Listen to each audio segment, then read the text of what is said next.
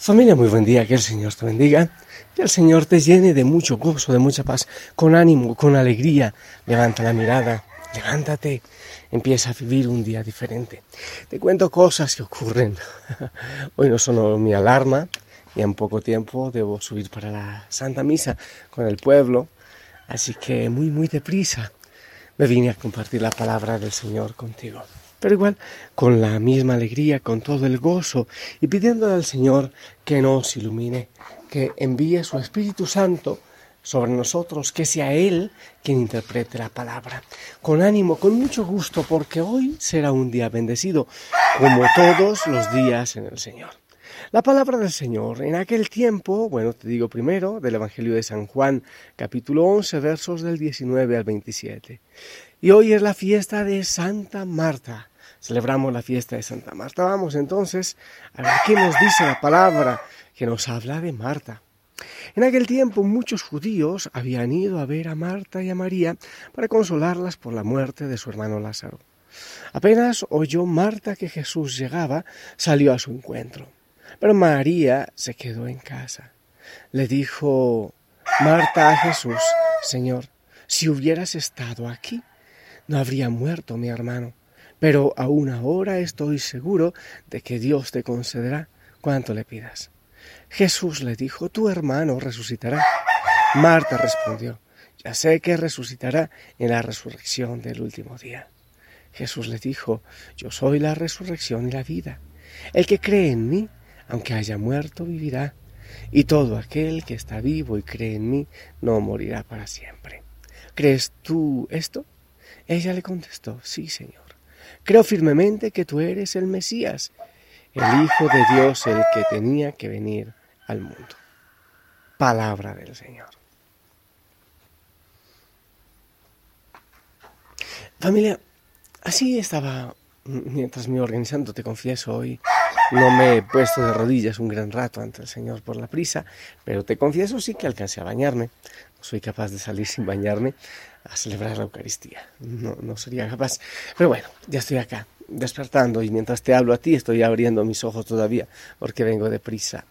Eh, así deprisa, estaba hablando con el Señor y anoche también empecé a preguntarle acerca de lo que quería decirnos en el Evangelio de Marta. Y hay muchas cosas que podemos tomar.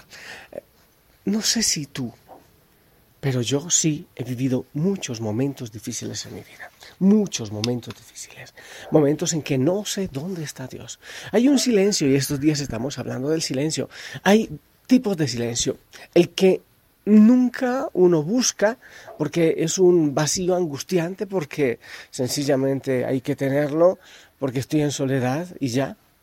Pero otro es el silencio cuando yo sé que estoy con Dios y Él me acompaña cuando Él está conmigo. Hoy Marta tiene una situación así.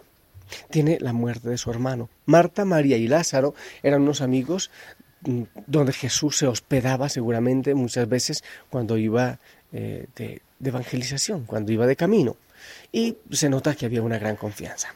Marta aparece tres veces en el Evangelio y siempre sirviendo, siempre como ama de casa, la mujer del servicio. Pero ahora tiene una dificultad especial. Se ha muerto su hermano, la cabeza del hogar. Hemos hablado mucho del papel de la mujer en la sociedad de aquel tiempo y de lo importante del hombre. El hombre le da nombre, le da apellido a la mujer. Entonces tenían ellas un protector. Pero al morir Lázaro, muere quien cuida de ellas, quien les da seguridad, quien las apoya en todo sentido, quien hace que les respete. Había una situación muy fuerte. Marta, la de la prisa, la de la carrera, mientras María estaba contemplando eh, a Jesús y, cuando, y mientras le escuchaba, iba también aprendiendo ese camino. Esa Marta del trabajo, del servicio, como tantas mujeres que no comen ellas por dar de comer a las demás. Es muy propio una mujer eh, madre. Así es.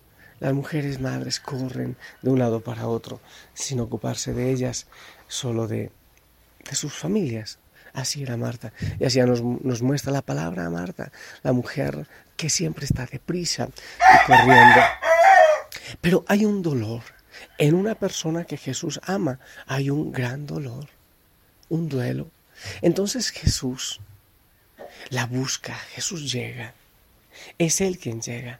Él no se descuida. Estos días veíamos a Jesús que se ocupaba del hambre de sus discípulos. Hoy vemos que Jesús llega a compartir el sentimiento de dolor con quien ama.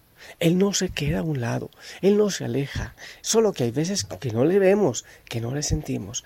Si tú te decía eso, si tú has tenido también problemas y dificultades o los estás teniendo en este momento, primera idea, Jesús va a tu encuentro y te busca. También ella sale al encuentro, los dos, Jesús viene y ella sale de la casa. Es un encuentro mutuo, como la casa de encuentro de la reflexión de ayer encontrarse ella, ella viene, sale y él también viene a su, encuentro. Lo que le dice Marta a María, si tú hubieras estado aquí, mi hermano no había muerto. ¿Cuántas veces nosotros decimos, Señor, ¿dónde estás? ¿Por qué ha ocurrido esto, este duelo, esta enfermedad, esta separación, esta situación de mi familia?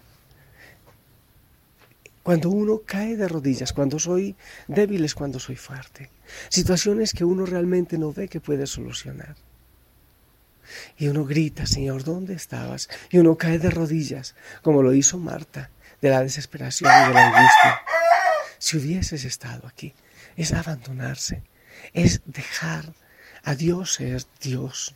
Ya se cansan las fuerzas de uno uno se da cuenta que uno solo no es capaz, entonces le da el paso a Dios. Si hubieras estado aquí, Señor, esto no había ocurrido. Pero el Señor es todo, es la resurrección y la vida, es la esperanza. Las cosas peores en Cristo tienen sentido porque Él en ellas nos ministra. El dolor sin Dios es un dolor vacío. La cruz no tiene sentido entonces, pero ella tiene sentido cuando, cuando es con un fin de redención, porque el Señor está ministrando, porque Él está haciendo algo grande y diferente, porque Él quiere, como yo siempre digo, no manda estos momentos horribles, difíciles, pero Él los ministra, Él los aprovecha grandemente. Cuando estamos en esa angustia, entonces, ¿cuál es el proceso? Ir al encuentro del Señor en medio de la desesperación, ir al encuentro. Él no está tranquilo, Él también viene a nuestro encuentro. Salimos al encuentro de Él.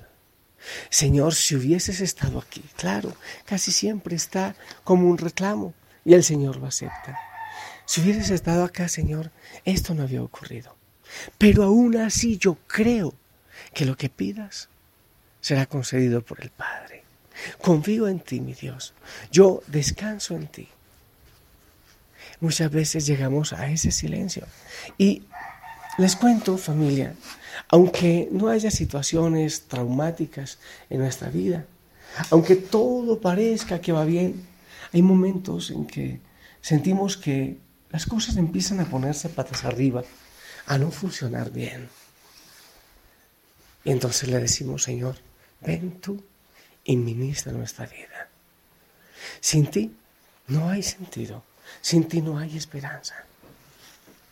Ven Señor y llena nuestro vacío y nuestro silencio. Porque hay muchas cosas que no entendemos. Hay muchas cosas que no podemos comprender.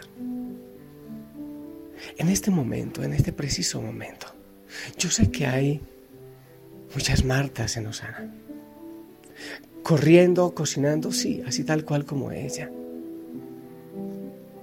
Pero también con angustia y diciendo, Señor, ¿por qué no has estado aquí? Cuando han ocurrido estas cosas de mi familia. Y Él está cerca y viene a tu encuentro. Yo soy la resurrección y la vida. No solo la resurrección, no solo la vida, las dos cosas. Yo soy el sentido. Yo también estuve en la cruz. Yo también conozco de cruz. Ahí está el Señor consolando, abrazando, levantando, empujando. Todo el tiempo recibo peticiones de oración, una enfermedad, un problema en el hogar. Anoche hasta muy tarde llegaron peticiones. Piden oración, oración, oración. Ahí está el Señor. Aunque no entendemos en medio de la desesperación, ahí está Él. Y no te olvides que también Él sintió en la cruz la soledad porque me has abandonado. Yo te invito a acompañarte de Jesús. Pasar ese proceso de dolor cuando hay dolor, hasta que caemos de rodillas y aceptamos que solo Él puede acompañarnos y abrazarnos en medio del silencio. Y ahí es el tema del silencio que estamos trabajando. Si estás en una situación así, la invitación es a soltarte y aunque no estés en una situación así, muchas veces solo hay estrés o cualquier momento de tu vida, abandónate en él, suelta tu cuerpo y te invito a disfrutar la respiración. No sabemos respirar, solo sobrevivimos con la respiración.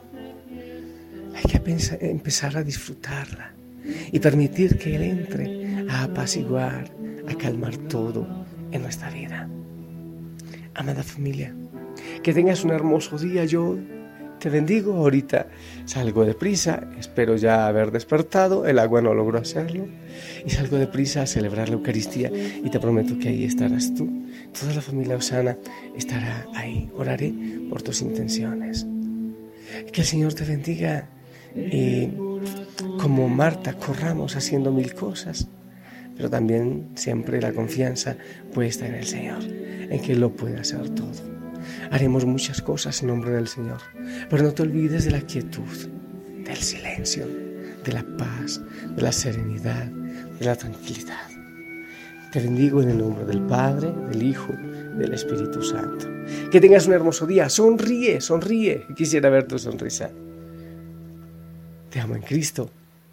Bendecido día.